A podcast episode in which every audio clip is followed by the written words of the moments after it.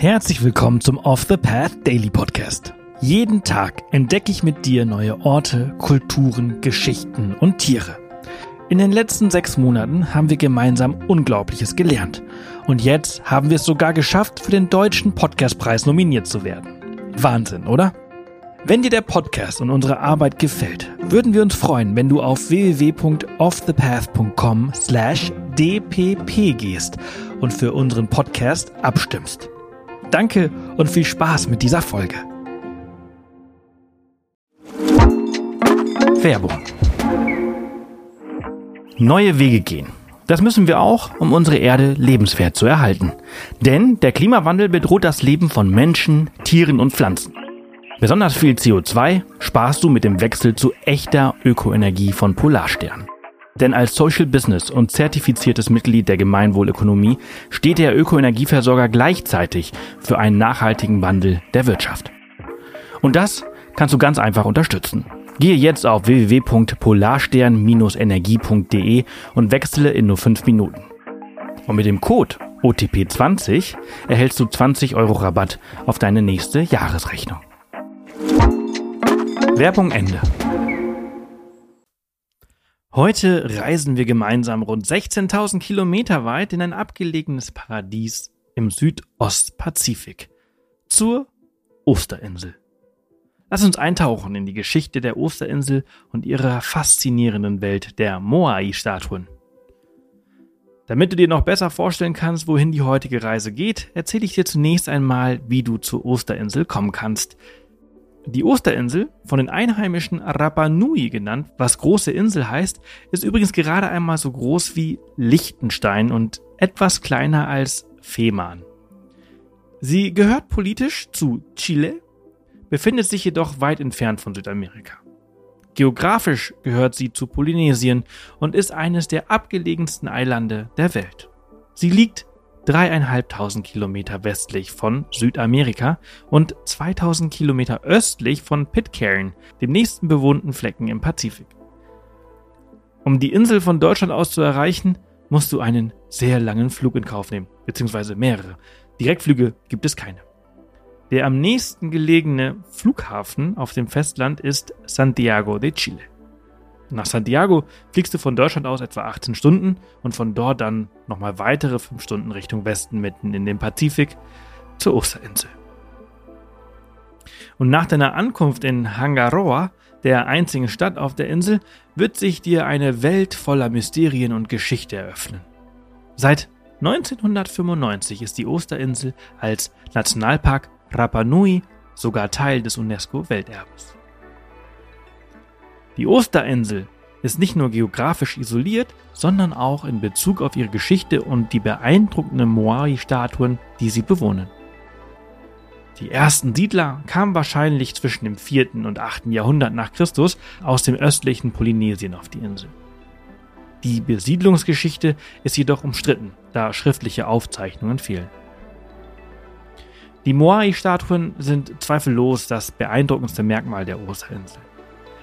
Diese massiven Steinfiguren, von denen es noch über 600 gibt, ursprünglich waren es vermutlich jedoch mehr als 1000, wurden zwischen dem 10. und 16. Jahrhundert aufgestellt. Wer die Statuen hergestellt und tatsächlich aufgestellt hat, war lange Zeit umstritten. Heute konnte man mittels linguistischer, archäologischer und genetischer Studien nachgewiesen werden, dass Polynesier die Moai herstellten die Moai bestehen aus einem vulkanischen Tuffstein, der auf der Insel abgebaut wurde. Ihre Herstellung und der Transport zu ihren Aufstellorten stellen jedoch bis heute ein Rätsel dar. Denn die Statuen wurden oft über große Entfernungen zu ihren Aufstellorten gezogen. Wie die Erbauer dies bewerkstelligten, bleibt bis heute ein ungelöstes Rätsel und ein Geheimnis. Die mündliche Überlieferung der Rapanui besagt, dass die Moai durch die spirituelle Kraft mächtiger Vorfahren, der sogenannten Mana, belebt wurden. Einige Theorien deuten darauf hin, dass sie die Statuen auf Holzschlitten bewegten, während andere vermuten, dass sie mit Hilfe von Seilen und Rollen arbeiteten. Ungeachtet der Methode war der Transport der Moai zweifellos ein gewaltiges Unterfangen. Inzwischen gibt es Experimente, die darauf hindeuten, dass die Moai tatsächlich aufrecht in Anführungsstrichen gegangen sind und sich so mit dem mündlichen Überlieferungen decken. Bei einem von der National Geographic Society finanzierten Experiment schafften gerade mal 18 Menschen mit drei starken Seilen eine drei Meter hohe und fünf Tonnen schwere Moai-Nachbildung mehrere hundert Meter weit zu schaukeln. Das komplette Video dazu haben wir euch in der Beschreibung verlinkt, damit ihr es euch nicht nur vorstellen könnt, sondern auch sehen könnt, wie dieses Experiment stattgefunden hat. Die Statuen wurden auf sogenannten Ahu-Plattformen aufgestellt, die oft an der Küste der Insel lagen.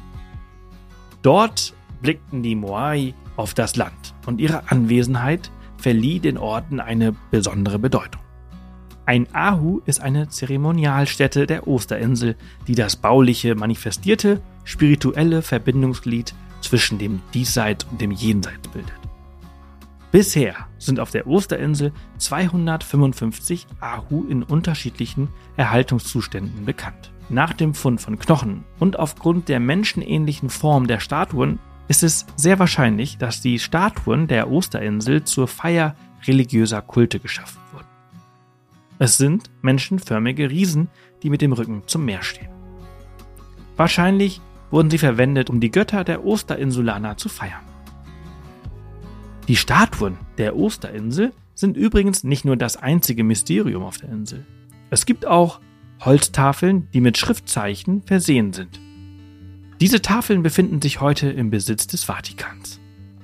Die Zeichen darauf konnten jedoch trotz des Einsatzes leistungsfähiger Computerprogramme bis heute nicht entziffert werden.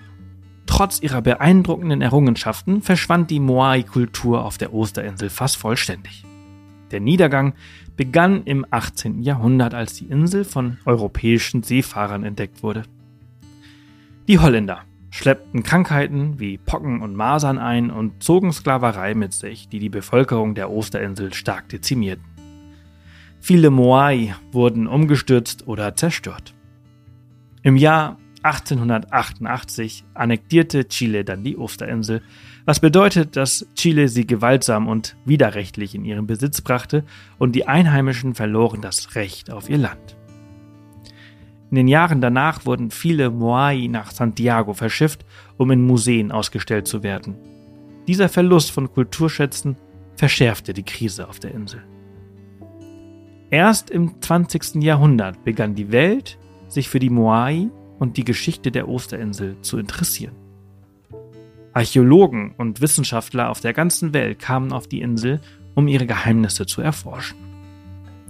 Die Wiederentdeckung und Restauration der Moai war ein entscheidender Schritt zur Bewahrung dieses einzigartigen Kulturerbes.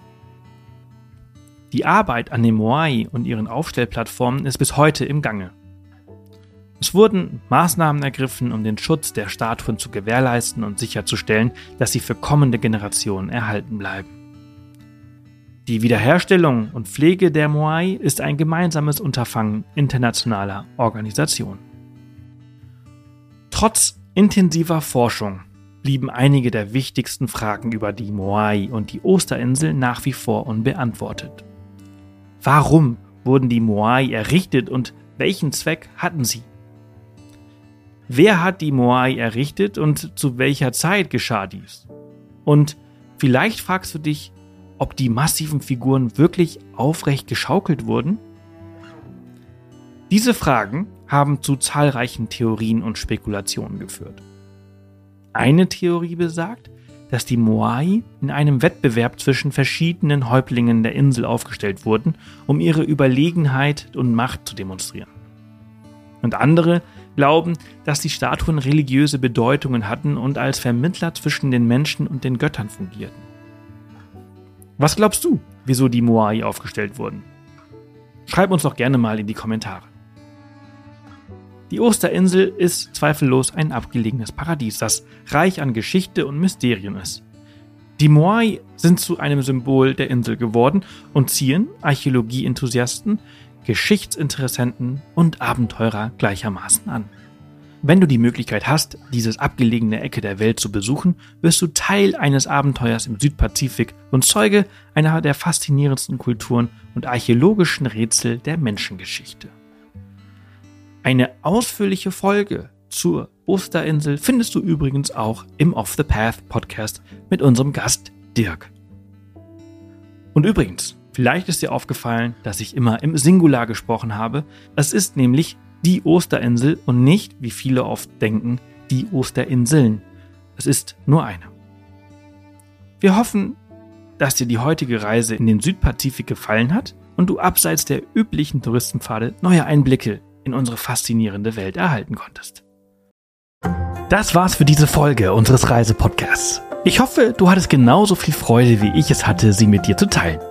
Wenn sie dir gefallen hat, freuen wir uns immer über Kommentare auf Spotify und über eine positive Bewertung auf der Plattform deines Vertrauens.